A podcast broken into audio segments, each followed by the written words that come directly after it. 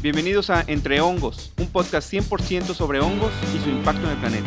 Los saludamos sus anfitriones, Mariana Elizondo y Efren Robledo. Iniciamos.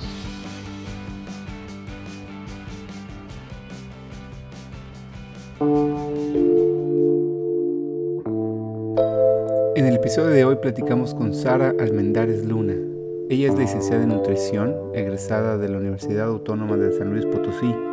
Actualmente desempeña su profesión en educación nutricional con atención en embarazo, lactancia y pediatría, también realizando evaluación, diagnóstico y tratamiento nutricional de pacientes en condiciones patológicas. Sara está desarrollando una maestría en ciencias farmacobiológicas en la misma universidad con el proyecto de investigación titulado Cuantificación de cuatro especies fúngicas de la microbiota intestinal y su desarrollo en los primeros cuatro meses de vida.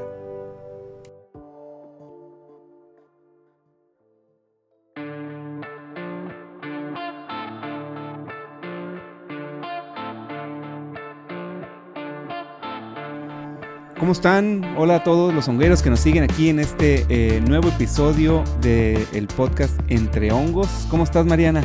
Hola, Efren, ¿cómo estás? Muy bien. Qué bueno, pues el día de hoy eh, pues tenemos un episodio más y la verdad es que vamos a tratar un tema bastante interesante que tiene mucha novedad, realmente es algo muy nuevo eh, en este enfoque de los, de los hongos como parte de la microbiota humana. Entonces, este, tenemos una gran invitada el día de hoy. Sí, vamos a platicar el día de hoy con Sara del Consuelo Almendares Luna. Y precisamente de su proyecto es que eh, vamos a platicar. Como ustedes lo pudieron escuchar en la cortinilla de inicio, pues tiene ella este proyecto súper interesante sobre la cuantificación de hongos en la microbiota de pequeñitos de los primeros cuatro meses de vida. Así es. Entonces es, hemos platicado pues de la microbiota, que es muy abundante, y dentro de ello hay hongos, pero aquí es luego específicamente hongos en, chiquititos, ¿no? Recién naciditos. Entonces va a estar, va a estar buenísimo. Eh, Sara, ¿cómo estás? Eh, muchas gracias por tu tiempo. Bienvenida aquí Entre Hongos. Hola, mucho gusto de estar con ustedes, Mariana, Efren contenta, emocionada y pues vamos a platicar. Hoy espero que aprendan de, este tema o resuelvan algunas dudas o surjan más todavía. Mucho que no, qué bueno, pues eso se trata. Y fíjense, está bien padre porque a Sara pues nos relacionamos con ella a través precisamente de otra invitada que tuvimos, que, fue la doctora la Edith. doctora Edith, así y luego se vincularon porque pues se, escucharon, ¿no? Sí, entonces sí, muy pronto ya van a estar trabajando y haciendo cosas asombrosas seguramente. Y por ahí es, oye, Sara trabaja con microbiota, vámonos, luego, luego para allá. buenísimo, buenísimo. Y, y, pues de San Luis Potosí, que yo creo que para los que somos de México, pues San Luis es fuerte en todos los temas que tienen que ver con la parte médica, ¿no? Desde cualquier aproximación. Entonces, seguramente aquí nos va a asombrar. Sí, van a salir cosas, cosas, muy buenas. Perfecto, pues, pues vamos a arrancar. Eh, digo, aunque ya lo hemos comentado un poquito, no sé, para ir sentando bases, eh, Sara, ¿Cómo pudiéramos definir el, concepto de, del microbioma o la microbiota eh, para el humano? Para alguien así que apenas nos acaba de escuchar porque le dijeron, ponte a escuchar este podcast. Oye, van a hablar de microbiota. ¿Qué es eso?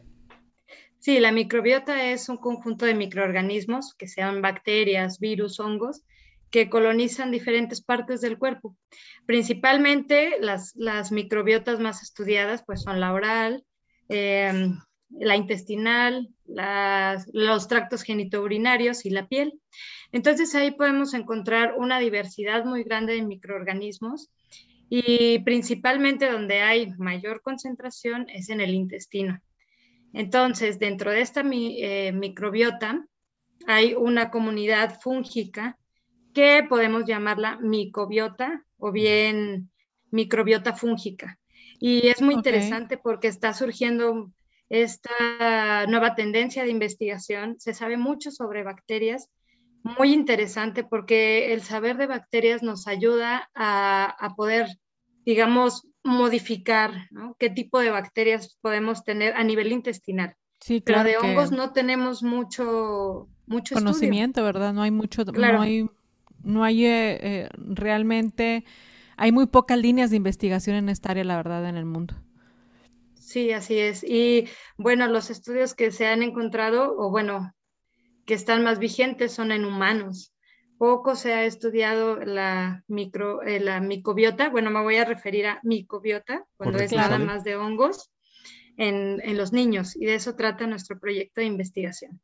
Como bien lo mencionaban, pues soy de San Luis Potosí, y nuestro estudio se da en hospitales públicos y privados.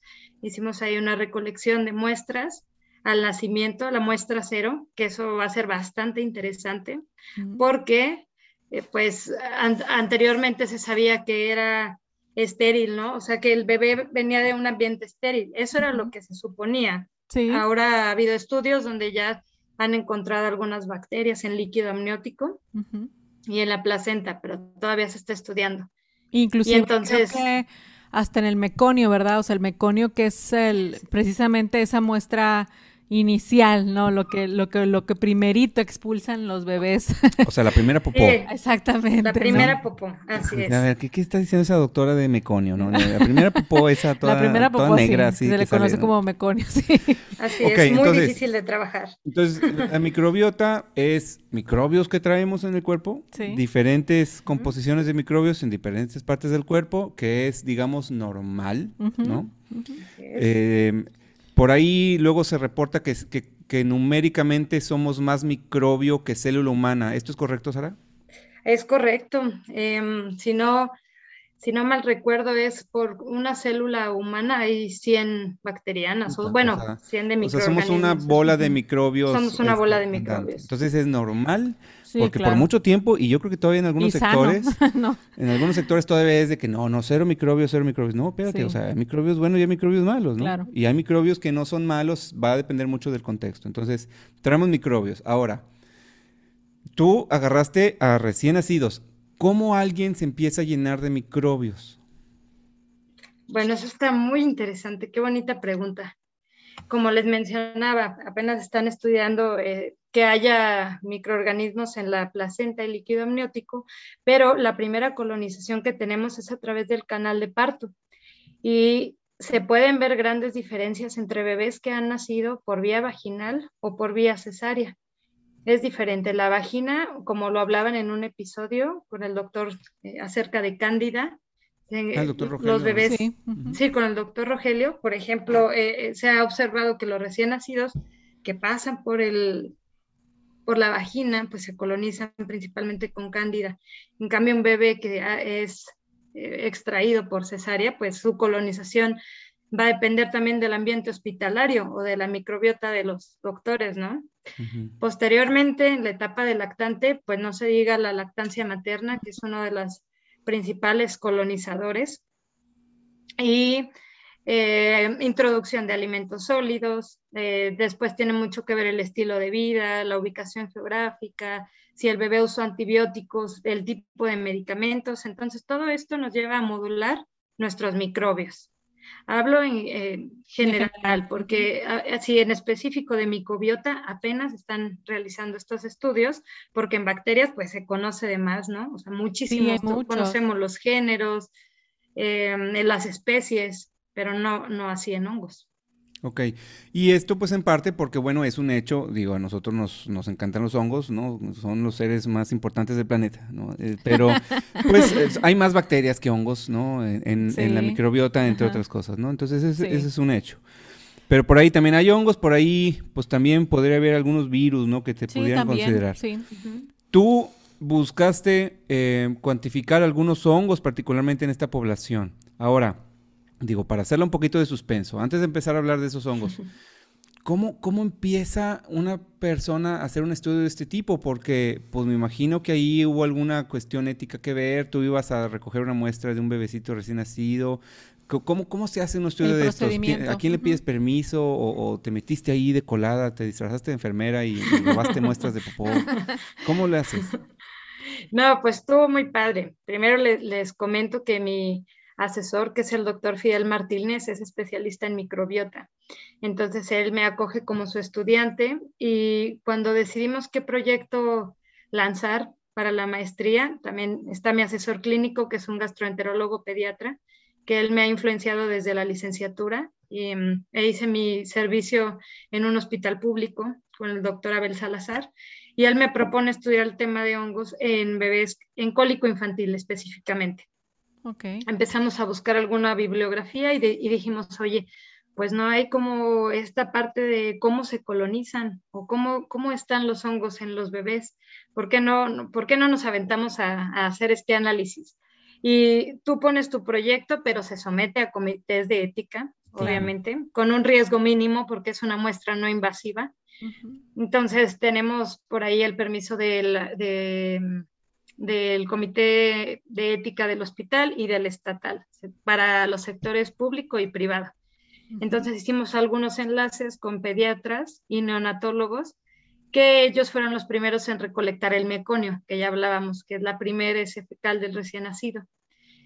Posteriormente dijimos, bueno, está bien, ya tenemos la primera muestra, pero ¿qué onda? O sea, ¿cómo, ¿qué factores influyen en esta colonización fúngica? Entonces decidimos hacer dos cortes de tiempo, otros dos cortes más, que fue a los dos meses, y a los cuatro meses, antes de iniciar la alimentación, la introducción de alimentos sólidos, porque ahí ustedes, como, como son investigadores, ya saben que tienen más variables. Entonces dijimos, antes de que inicien con los alimentos, recolectamos entonces a los dos meses, a los cuatro. Una vez que se colectó en el hospital el meconio, yo tengo los datos de la mamá, me pongo en contacto con ella, voy a recoger la S fecal eh, la idea era que el papá pudiera recolectarla, pero eh, luego les es más complicado, así que me No, estamos muy brutos eso, no, no, no. Y capaz de que luego le ponemos ahí, la pirateamos y no, no es del niño y tremenda cosa ahí está. Sí, no, aparte no saben lo que es unos gramajes, ¿no? sí, sí, sí. Menos de 5 gramos. Así, seguro que es del niño, señor. No, si es del niño. ¿Y por qué trae elote? Así. Sí, esa es la ventaja de trabajar con heces de bebés porque están muy limpias. No traen semillas de guayaba, ni de jitomate, ni, ni de nada. No, no adivinas, no sabes, no adivinas qué come, ¿no? Es leche y ya está. Y pues ahí recolectábamos del pañalito. Eh, la o sea, tú andabas cazando, ¿cuántos, ¿cuántos fueron? ¿Cuántos, cuántos pacientes? Teníamos 20. Hijos, ¿y andabas tú cazando así a todas las, mamás? Sí, andaba cazando con mi beca con ACID, gastando en gasolina porque muy lejos que viven algunas, pero todo salió bien. ¿Y, ¿Pero qué onda? ¿Te hablaban o, era como que voy a su casa y ahí nos esperamos a ver, a ver qué pasa? Si hace el bebé, Ahí le Sí, aparte, este, la idea es que no pase más de dos horas, porque aparte las heces se secan. Entonces pierdes, como es un bebé pues muy chiquito, pierdes mucho contenido de materia fecal, se absorbe en el pañal. Así es. Entonces yo una vez que tenía el dato, pues casaba a las mamás de, oiga, soy la nutrióloga Sara, su bebé ya va a cumplir dos meses, voy a, puedo pasar a su domicilio, en cuanto haga el bebé, me, me pueden mandar un mensaje. Entonces así era, ¿no? Y curiosamente iba con mis hijos y, nos llamábamos los cazacacas. Cazacacas, buenísimo. Hay un caso que iba. Eso está para un podcast de microbiota, sí, los cazacacas, ¿no? los cazacacas, sí. Voy a registrar el dominio, Sara, antes de que me lo ganes tú. y pues bueno, ya así las fuimos juntando, las recolectamos, las congelamos. Después haces un procedimiento de extracción de ADN bastante complicado porque las muestras de ese son bastante complejas y hay que limpiarlas hasta que lleguen a ser agüita, ¿no? Claro. es algo sí, que quitar todos los sólidos y esas cosas, ¿no? Así es. Y bueno, entonces, eh, pues lo, bonito o, lo que queríamos, como mi sueño guajiro era secuenciar. Secuenciar es cuando tú puedes ver ahí en el ADN todos los, los hongos que pueda tener esa muestra. Pero bueno, es... la, lo que llaman la secuenciación masiva, ¿verdad? O sea, es la búsqueda de un grupo muy grande, ¿no? Que, que, esperas encontrar de microorganismos, ¿no? Entonces prácticamente es, pues la secuenciación masiva es secuenciar todo lo que se encuentre por ahí, ¿no? Bueno, en este caso, encontrar los hongos, ¿no? Encontrar los hongos y aparte eh, los estudios que estuvimos checando, pues las bases de datos todavía no están completas o las secuencias están erróneas y bueno, te vas encontrando con eso. Por lo que decidimos nada más hacer una cuantificación de cuatro especies, que estas cuatro especies pues ya están reportadas en algunos artículos. Es Candida albicans, Malassezia globosa, de Devariomices hansenii y Saccharomyces cerevisiae. Esas cuatro. sí, entonces em, queremos hacer ese análisis, digo, porque estamos justo en ese paso de hacer la cuantificación a los dos meses y a los cuatro. Entonces, lo que queríamos ver o queremos ver es la asociación de esa cuantificación con el modo de alimentación. Es decir, si el niño está solamente con lactancia materna, si tiene lactancia mixta, mixta que es lactancia materna más fórmula, o los bebés que solo toman fórmula infantil.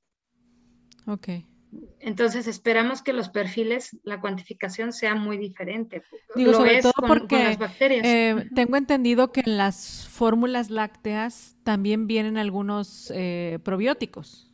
O sea, bueno. Así es. Entonces, eh, tengo entendido que de alguna forma a lo mejor eso también puede causar alguna variabilidad. Me imagino que, que eso es las diferencias que quieres encontrar entre la, alimentación exclusiva con leche materna o en un momento dado las fórmulas que vienen precisamente ya con algunos microorganismos por ahí. Este, y tengo entendido que también levaduras en algunas fórmulas. Fíjate no sé Saccharomyces y algunos otros lactobacilos y algunas no, pero ya es que hay una gran variedad de fórmulas lácteas para, para el caso de los, de los bebés. Este, pero creo que algunas por ahí ya vienen con algunos probióticos, inclusive algunas levaduras. Sí, ese fue uno de nuestros criterios de exclusión, que si estaba tomando leche, Con, probióticos, pues lo, lo, ah, quitamos del estudio, pero afortunadamente, y me da mucho gusto, es que nada más salió un pacientito de fórmula. El resto, entonces, bueno, habrá que, que ver ese dato como por separado, pero la mayoría está con lactancia materna exclusiva como 50%, lactancia materna exclusiva, lactancia materna mixta. Ok. Ajá, y bueno, partiendo de ahí, pues fue, eso es como lo principal, pero hay muchas otras cosas que podemos asociar. Por ejemplo, los entornos, ¿no? O sea, se ha visto cómo es, em, los los perfiles fúngicos son diferentes en las zonas urbanas y en las rurales. Entonces, algunos de nuestros pacientes viven en no en zonas rurales, pero hay unos donde no tienen pavimento en su casa, por ejemplo. Si convive con mascotas o no. Sí, y, también hicimos un análisis de sus datos antropométricos. La antropometría es medir su peso, su talla y compararla ahí con unas tablas de referencia de la Organización Mundial de la Salud. Entonces vamos a ir viendo también el crecimiento de esos bebés. y, de manera general, ¿cuántas otras variables incluiste? Eh, eh, ¿Revisaste más cuestiones de los padres, no sé, dietas de los papás o cosas por el estilo, si eran vegetarianos o no sé, que pudieran de alguna manera influir? Sí, mm, sobre todo, bueno, nada más en, en, la, en los bebés que están con lactancia materna exclusiva.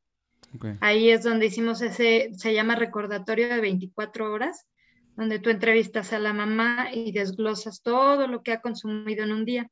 Te apoyas con unas réplicas de alimentos, que son como eh, piezas de resina, donde ya son las porciones, eh, la, medida de la porción, digamos, ya le, dices a la mamá, a ver, de esto, ¿qué tanto? Para tú estimar como nutriólogo las porciones esos datos se vacían en un software que se llama Nutrical y entonces ahí te desglosa eh, por macronutrimentos que son carbohidratos, lípidos, proteínas y micronutrimentos, hierro, selenio, etcétera. Todos esos micronutrimentos que, la mamá está consumiendo.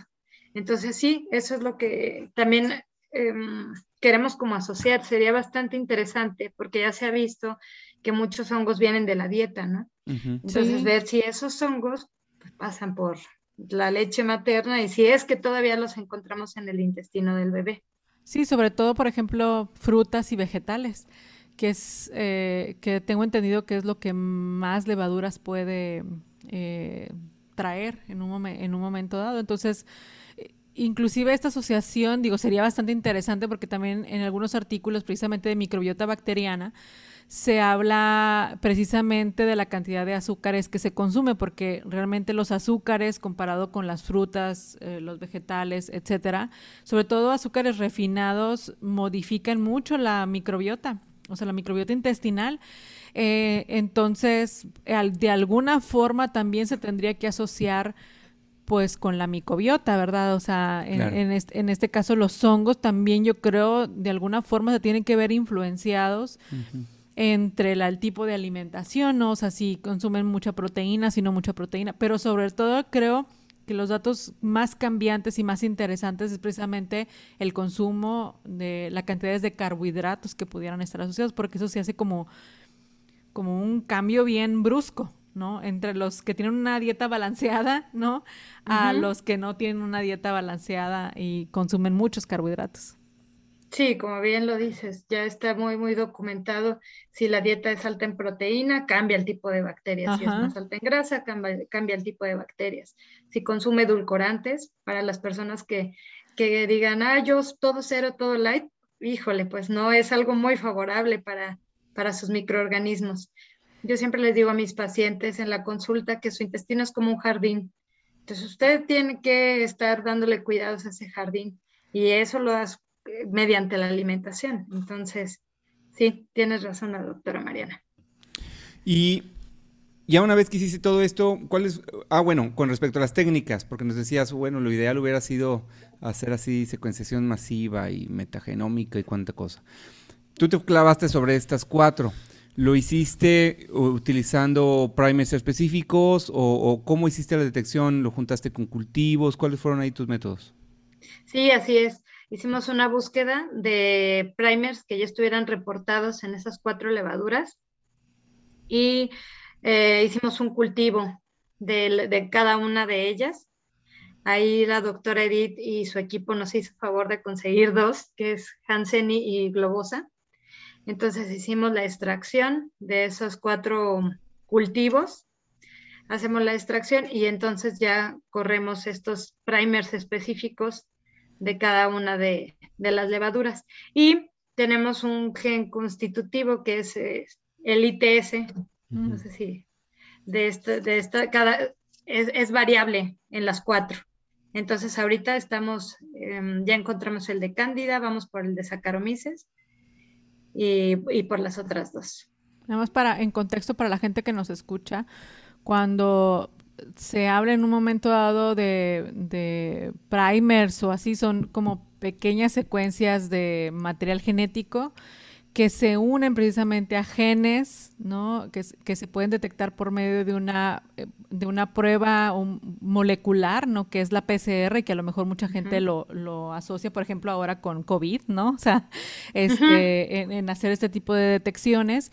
Y, y cuando hablamos, por ejemplo, de, de, estos genes, hay genes que son altamente conservados en los microorganismos. O sea, que difícilmente tienen cambios... Eh, importantes, ¿no? O, mutaciones importantes que normalmente se conservan durante muchísimo tiempo y esto es precisamente el ITS, ¿no? O sea, es, son regiones que, que, no cambian mucho, ¿no? Que de alguna forma son muy conservadas y que, y que favorecen o permiten precisamente una identificación precisa de muchos microorganismos. Bueno, en este caso, en el caso de los hongos son muy utilizados, ¿no? O sea, estas regiones son muy utilizadas para eso. Y en el caso, por ejemplo, para Candida albicans, sí seleccionaron uno, estoy seguro, bien específico para albicans, ¿no? Ya ves que luego se parece mucho a dubliniensis y, y salen luego ahí complejos y cuánta cosa. Sí, es un gen de virulencia, sí, es ALS1 se llama. Correcto. Entonces, este, sí, los buscamos que ya estuvieran reportados.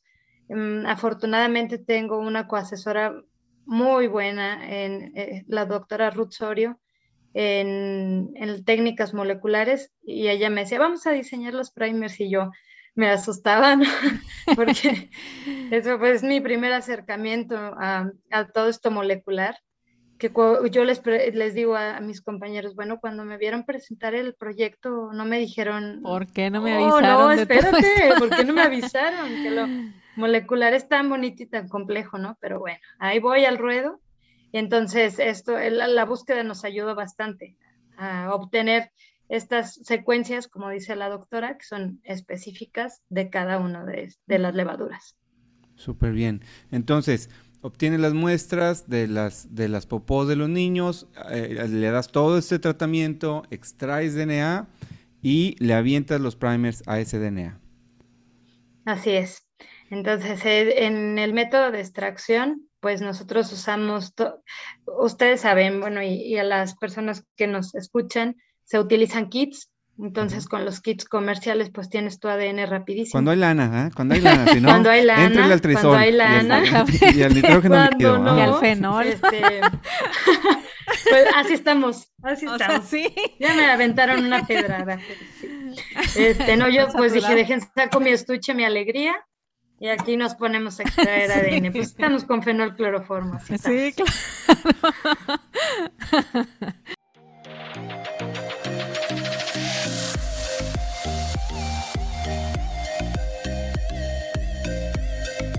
amigos, amigos, amigos. Interrumpimos su podcast favorito para decirles algo muy importante. Para todos ustedes que les apasionan los hongos y desean conocerlos más de cerca, los invitamos a que nos sigan en Facebook e Instagram. Solo entren desde sus redes sociales, busquen Fungilowers y síganos. Nosotras somos Fungilowers y los estamos esperando.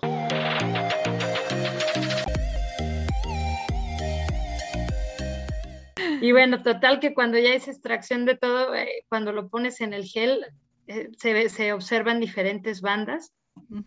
y dije, híjole, a ver qué estas bandas, qué onda.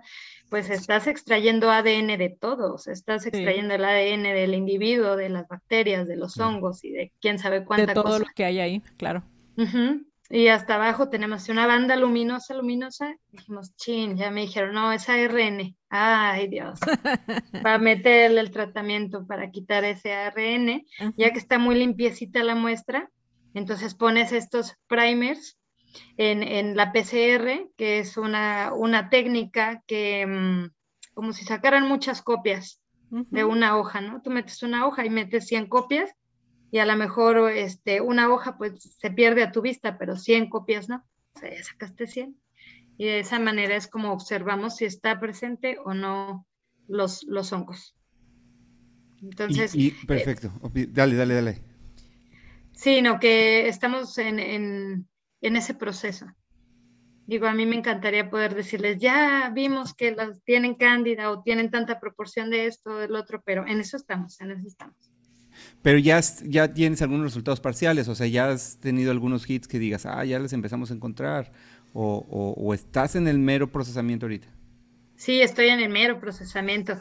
Em, de, por ejemplo, de Cándida, pues ya logramos ahí ver su, su región conservada. Entonces, y, todos tienen diferentes tamaños, ¿no? Estuviera padre que todos salieran igual, pero no, hay que hacer cada PCR lleva su procedimiento específico, sus temperaturas, eso se llama estandarizar. En este caso, en, eso andamos.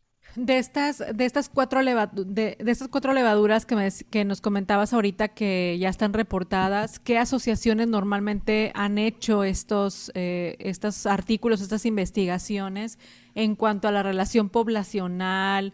Eh, a lo mejor si no hay estudios en niños, pero a lo mejor puede haber estudios en, en adultos. O sea, ¿qué se ha visto en cuanto a, a micobioma de manera particular? Elegimos estas cuatro porque sí, sí hay artículos en niños, o sea, son poquitos, pero sí hay. Pero lo interesante de este estudio es que es en mexicanos, en bebés mexicanos y, potosinos, ¿no? Aparte. Pero se ha visto, malacesia es una levadura que se encuentra en la piel. Sí. Eh, entonces, ya se hicieron análisis de, por ejemplo, la microbiota oral, vaginal y, y anal de las mamás y después toman una muestra de heces fecales de los niños y se dan cuenta que comparten las mismas especies y que predominan principalmente cándida y malacesia.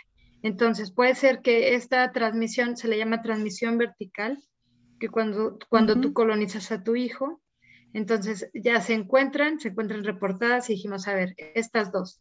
Sobre todo nos interesó también malacesia porque cuando tú tienes contacto con tu bebé al seno materno, Ahí tú le estás pasando, aparte de los nutrientes de la leche materna, pues la microbiota de la que piel. Tú tienes, claro, la microbiota de la piel.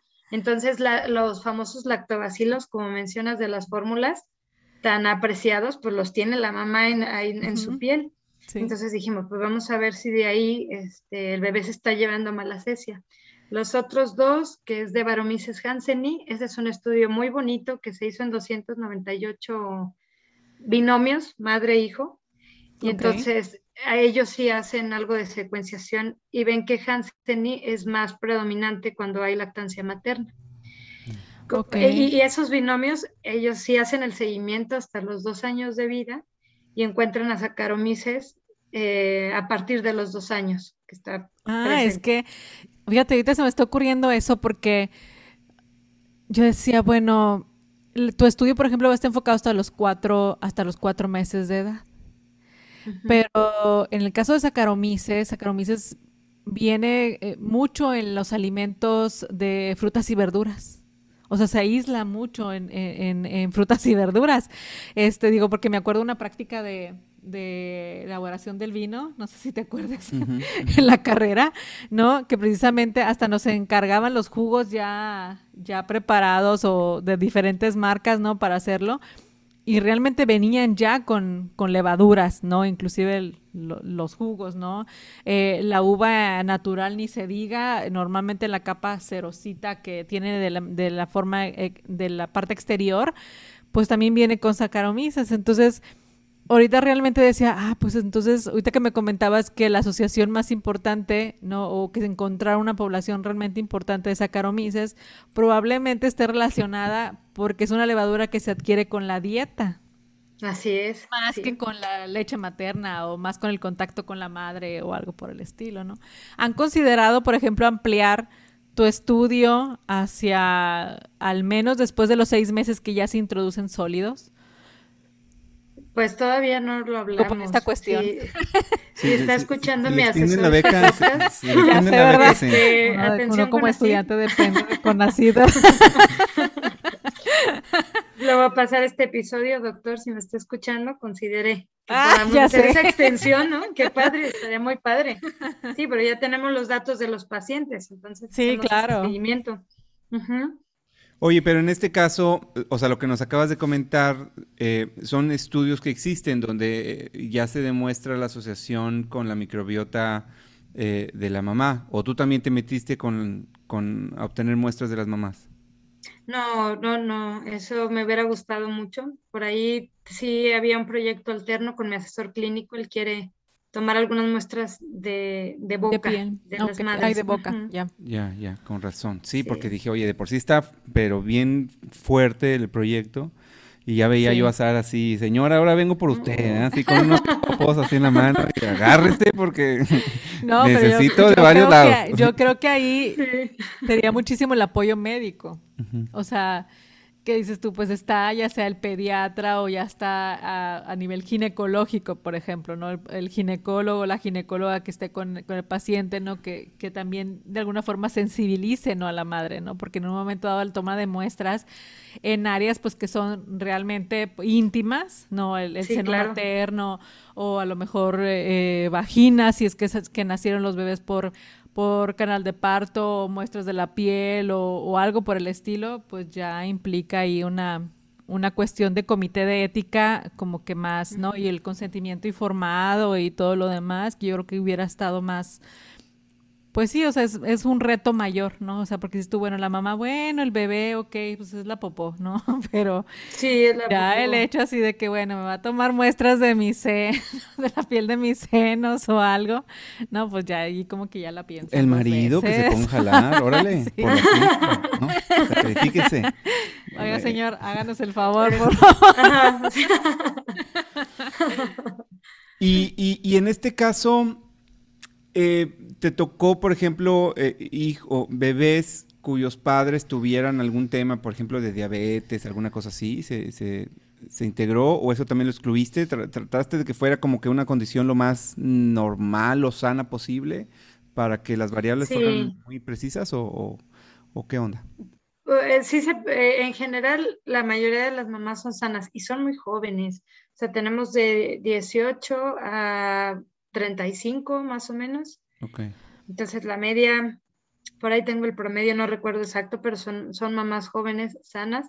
Igual los bebés, son bebés sanos, de término, que tengan 37 semanas de gestación, su peso y su talla adecuados, ninguna complicación, para, para precisamente excluir esas variables. ¿Buscaste eh, algún equilibrio masculino y femenino o es, digo, porque a veces uno no puede darse el lujo de escoger, ¿verdad? Y menos con pues humanos dices, oye, no, no, no, ese no lo meto porque ya tengo muchos, muchos de esos. Pero tú buscaste que fuera equilibrado o era lo que se presentara y los que me dieran chance.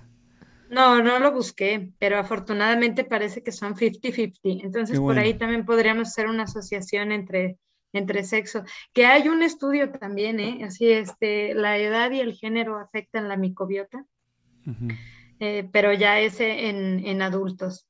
También cuidamos que el bebé no tuviera algún tratamiento antifúngico o antibiótico, porque ahí pues ya cambia su microbiota y todos los componentes que pueda tener. Entonces, afortunadamente, hasta los cuatro meses logramos que, bueno, sí, uno, uno se retiró por, ay, se me fue, por una infección gastrointestinal fuerte, alguna bacteria, ¿cómo se llama? Sí.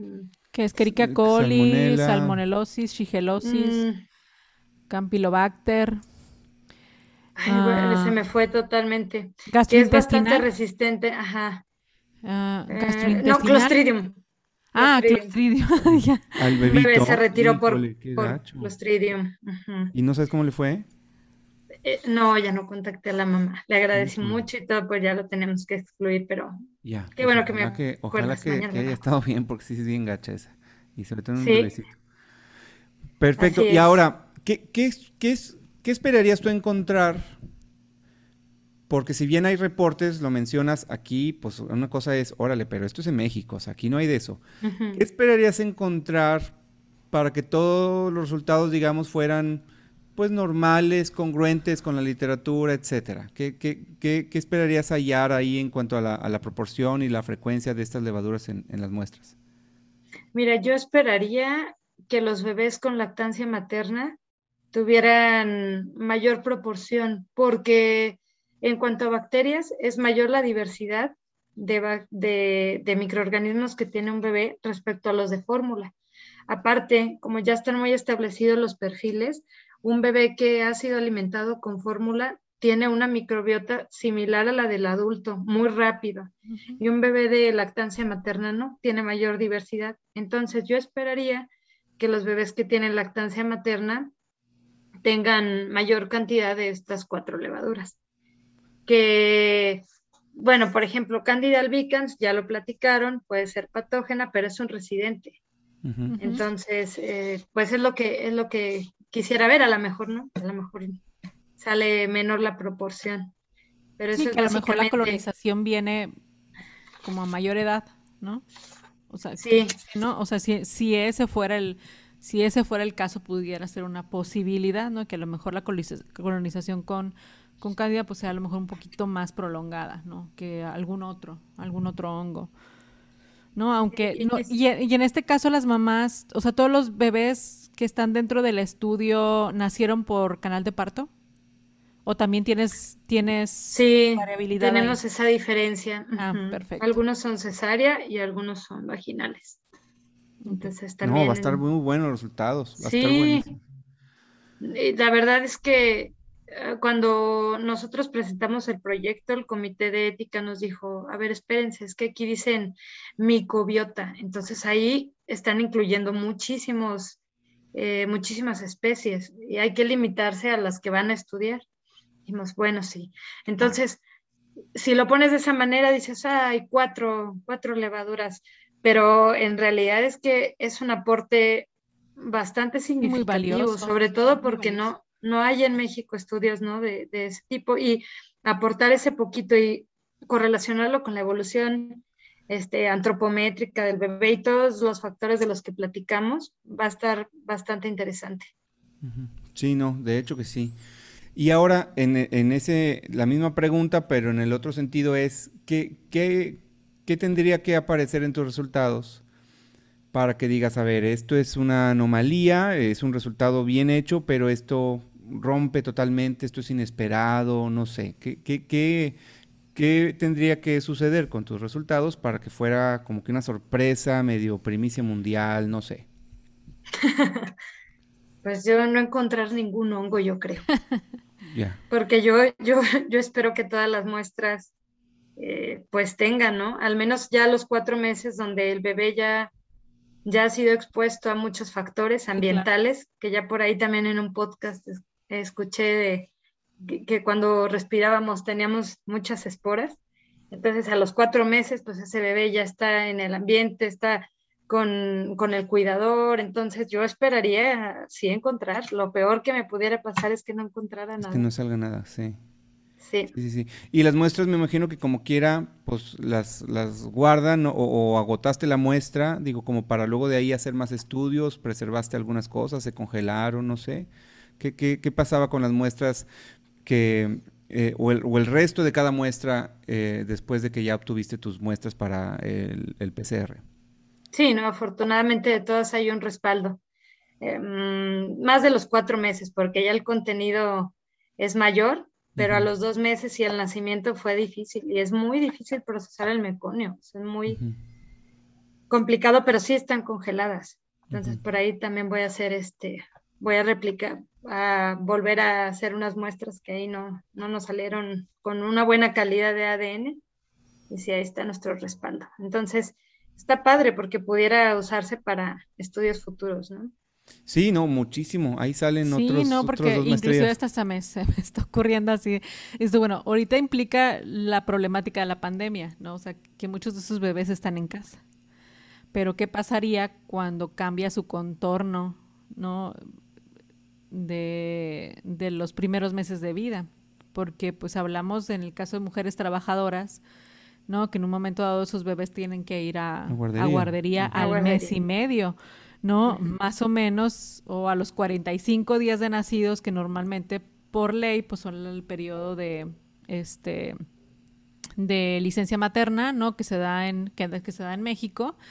Este, entonces, eso también yo creo que sería un factor muy importante entre los bebés que están en casa, ¿no? Con, bajo su entorno, bajo los cuidados de su madre, a cuando conviven con otros bebés, ¿no? O sea, que están en un, en un lugar, en una estancia, ¿no? Con otros, otros bebés en la misma área, las cuestiones eh, ambientales son distintas, la manipulación de ese bebé pues está a cargo de otra persona y que a lo mejor eso también pudiera influir, influir en la colonización de esos niños, ¿no?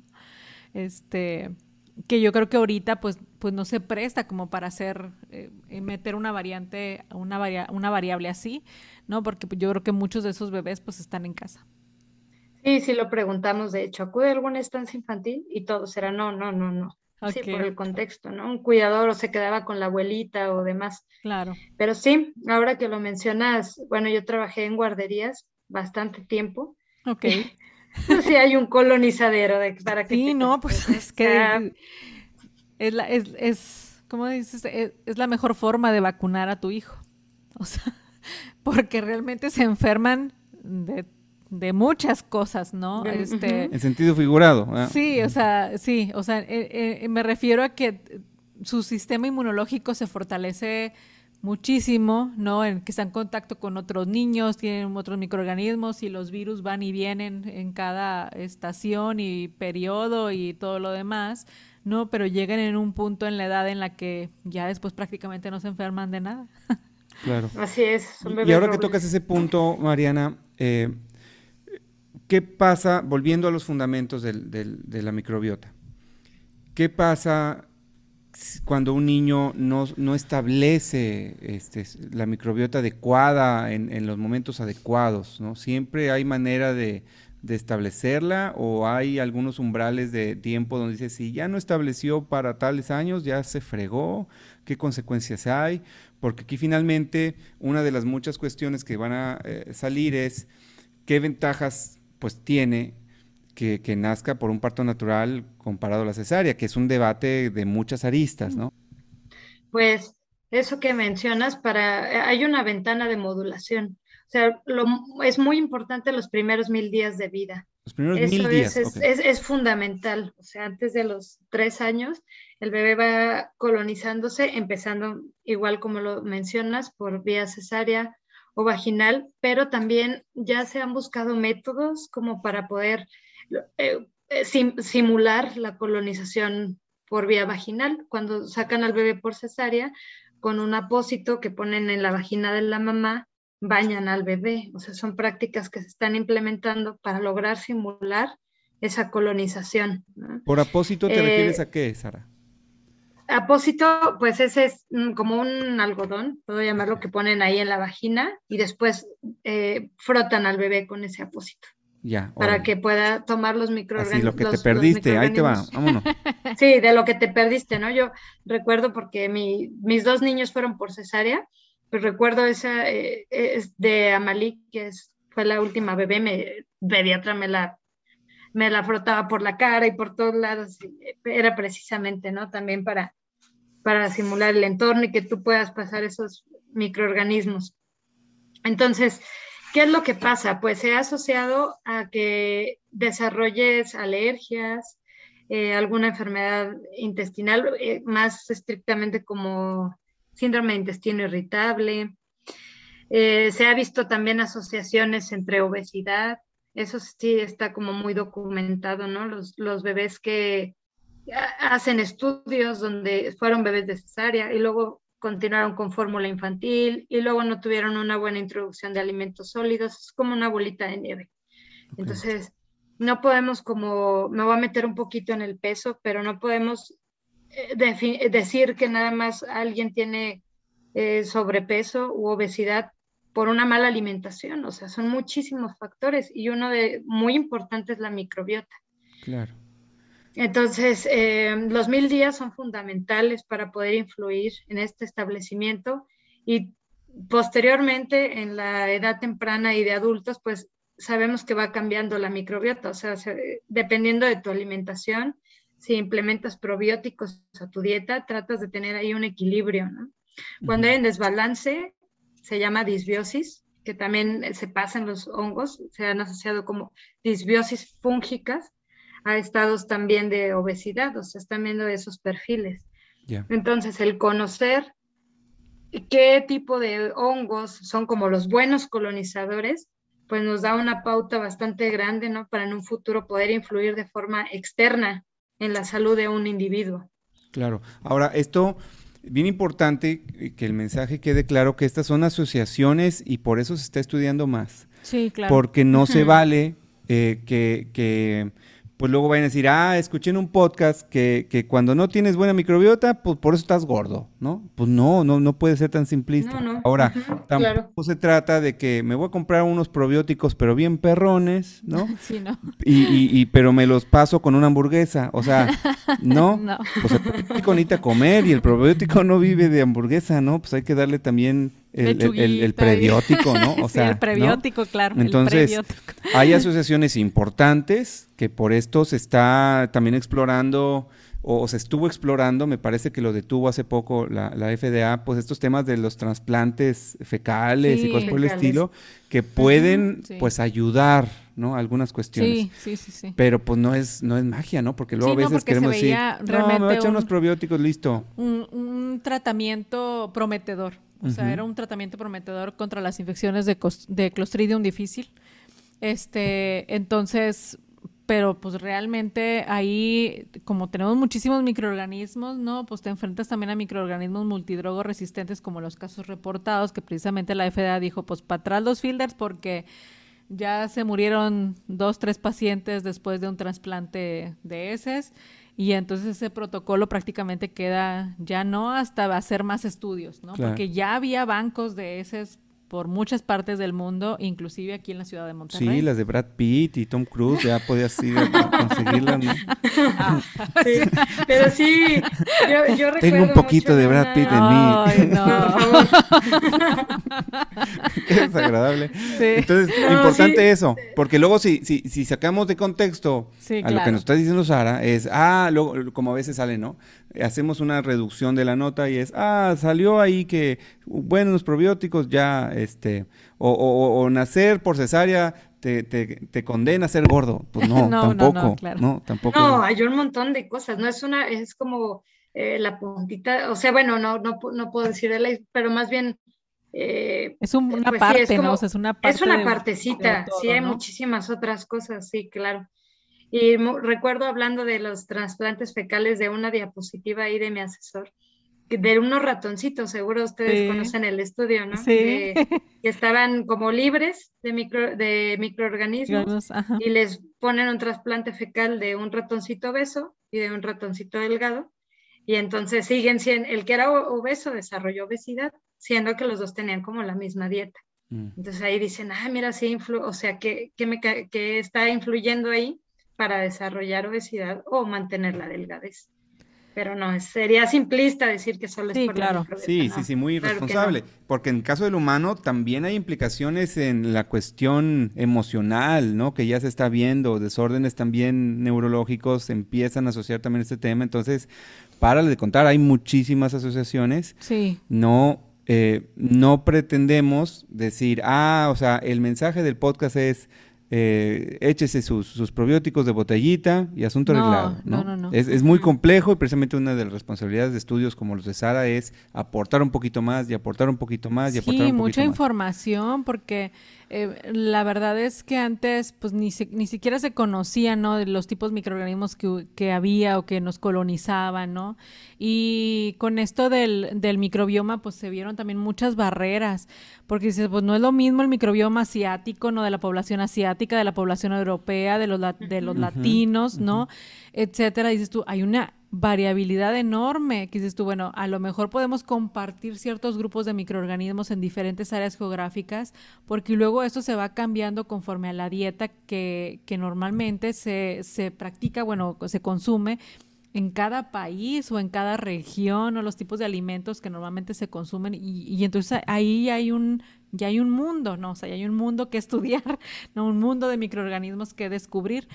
Y ahora con los hongos, pues se abre una nueva, ¿no? O sea, una, una nueva puerta, ¿no? Una nueva ventana dentro de todos esos microorganismos para ver qué, qué papel juegan los hongos dentro de la microbiota, ¿no? Porque de las bacterias se sabe mucho, ¿no? O sea, se han estado haciendo estudios de manera constante en una gran variedad de poblaciones, eh, pero los, realmente el microbioma, pues es poco estudiado porque si bien ahorita también se conoce, no se sabe, la relación directa de la maduración de la respuesta inmunológica con la microbiota, ¿no? Bacteriana, ¿no? Y el sistema nervioso central, que es eh, realmente algo súper interesante y ahora es ver precisamente los hongos qué papel juegan ahí, o sea, qué papel juegan con la maduración de la respuesta inmune, qué papel pegan con, con el sistema eh, nervioso central, o sea, porque no se conocen muchas cosas. Sí, sí, sí, claro. Sí, yo no veo realmente muy, muy lejano un futuro donde parte de los estudios del laboratorio clínico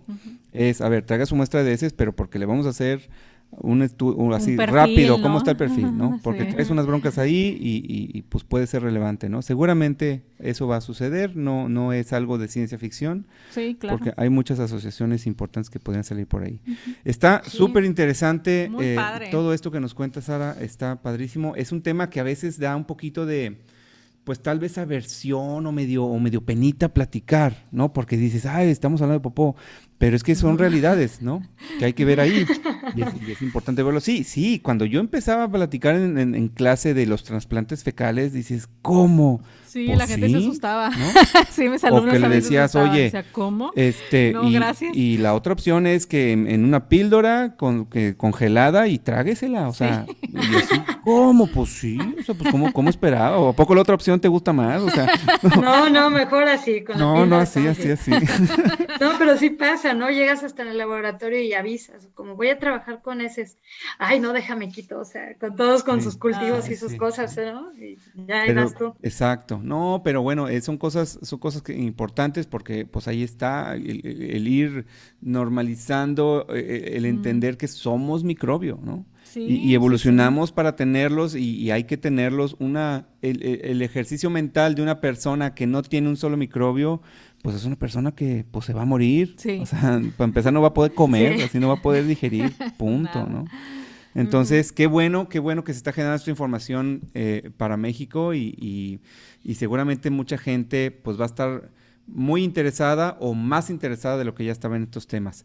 En ese sentido, Sara, si, si alguna persona que nos escucha quisiera ponerse en contacto, tiene por ahí algunas dudas o justamente tiene ahí, está armando su marco de referencia para su tesis, etcétera, ¿cómo se puede poner en contacto contigo o con tu grupo de investigación? ¿Tienes por ahí algún correo o algún dato de contacto que, nos pudieras compartir?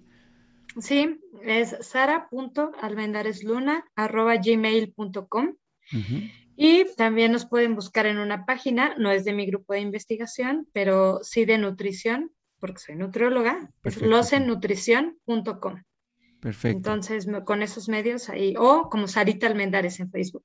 Sarita Almendares, ya está. Pues vamos como quiera escribir todo esto en la descripción del programa para que la gente también se pueda poner en contacto y, y pues que se animen a preguntar, ¿no? Sí, claro, o sea, inclusive como es un proyecto nuevo que se está implementando en, pues en San Luis eh, a cargo de Sara y, su, y, el, y, el, grupo de investigación, pues nunca está de más de decir, bueno, en los otros estados que se está haciendo. Claro. ¿no? O sea, sí, súper padre hacer esa vinculación. Las muestras y ahora la población de este estado, de la población de todo, porque inclusive en nuestro país tenemos también una gran varia, variables, ¿no? Desde las cuestiones alimenticias y muchas variantes, este por ahí muchas variables que pudieran ser muy valiosas, ¿no? En hacer un, un estudio pues en conjunto. Sí, sí, sí, claro. Oye, Sara, y por ahí eh, nos pareció saber que tenías también algún proyecto de podcast de, temas de nutrición. ¿Está vigente? Eh, ¿Está por ahí? ¿La gente lo puede escuchar? Eh, ¿Cómo está ahí ese proyecto? Sí, gracias. Este, estamos en Spotify, iTunes y lo pueden buscar como Panza Plana, Corazón Contento porque no siempre la panza plana nos viene el corazón, ¿no? Son temas bien bonitos. Eh, platicamos mucho con psicólogos, precisamente para dar un abordaje más integral en la nutrición, que no nada más, eh, aunque somos nutriólogas, somos culturas anti, cultura antidieta, aunque se escuche raro, porque hay muchos factores que por los que pasa una persona para un proceso de pérdida de peso, ¿no? Y a veces no es eh, la pérdida, van más temas de aceptación y muchos de estos temas, pero está bonito. Entonces, si lo quieren buscar, así, Oye, panza plana, corazón contento. Qué interesante, súper bien. Pues ahí está, para que la gente también, lo, escuche, Este, en el tema eh, eh, más de nutrición, porque por ahí, y siempre lo digo, y lo dije con el doctor Roge, pero por ahí luego salen estas cosas que te dicen, no, tú no estás adelgazando porque tienes la cándida, ¿no? Dices, nos acaba de decir Sara que es colonizador normal, pues siempre la vas a tener. Yo le he dicho a Mariana que nos deberíamos de hacer de mucho dinero diciendo a la gente, voy a buscar si tienes cándida y si la tienes, no, hombre, por eso no adelgazas. Ah, por eso no adelgazas. Hombre, ya estaríamos, no ocuparíamos beca con así, ¿no? Entonces, no, abusados, hay que, hay que ir a la fuente, este, y, pues Sara evidentemente eh, trae fresquecito, sigue generando información para que la sigan, le escriban y escuchen también su podcast. Sí, claro que sí. Sí, es un gusto. Muchas gracias. Sí, no, es un gusto tenerte eh, con nosotros en, en este podcast.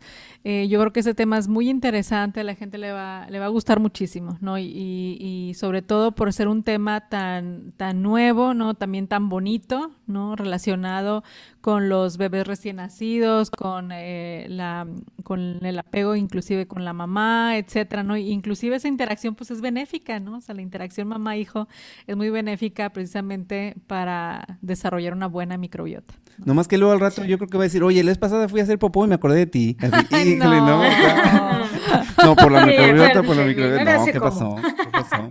No, muchísimas gracias a todos. Ojalá que, que, este episodio les haya gustado mucho, al igual que nosotros. Y pues muchísimas gracias, Sara, por, por habernos acompañado y haberlos iluminado en esto. Vamos a estar muy pendientes ahí cuando, cuando, ya salgan tus publicaciones también para, para hacer un nuevo contacto y ahora sí analizar a ver qué obtuviste y cómo nos fue con, con esas muestras. Eh, pónganle en este episodio continuará, por favor. Pero les quiero agradecer mucho y sobre todo la difusión tan bonita que hacen con este podcast, porque gracias a ustedes pude contactar a la doctora Edith y ampliar esta red. Y yo esperaría que también pudiéramos ampliarlo con otros estudiantes, como dice la doctora Mariana, eh, o incluso gente que nos escucha, ¿no? Que, que no se crean luego ahí los chamanes que andan por fuera diciendo de productos y demás. No, no, no, no escuchen ciencia y ciencia bonita como este programa. Muchas gracias. y cuiden su microbiota, ¿no? Luego no le metan tanta salsa ahí al, chicharrón, porque pues nomás ahí van a matar con tanto vinagre a los microbios. Mi producto light. Déjenlos descansar, déjenlos descansar tantito sus microbios. Sí. Muchas gracias a todos, nos vemos a la próxima, que estén todos muy bien. Nos vemos eh, en la siguiente emisión de este podcast Entre Hongos. Muchas gracias por escucharnos, nos vemos en la próxima. Adiós.